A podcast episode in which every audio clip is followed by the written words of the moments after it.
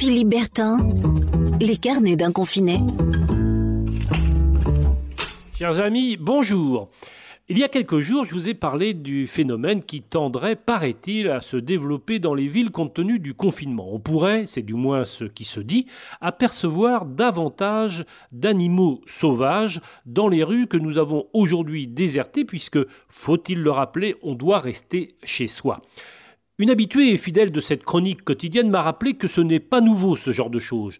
Déjà, en son temps, Serge Reggiani chantait Les loups sont entrés dans Paris. Et c'est vrai.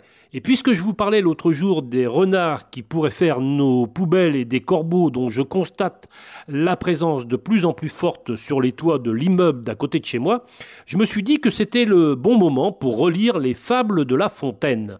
Pour ceux et celles qui ne les auraient pas encore lues, je vous les recommande, à commencer, bien sûr, ces deux circonstances, par le corbeau et le renard. Maître Corbeau, sur un arbre perché, tenait en son bec un fromage.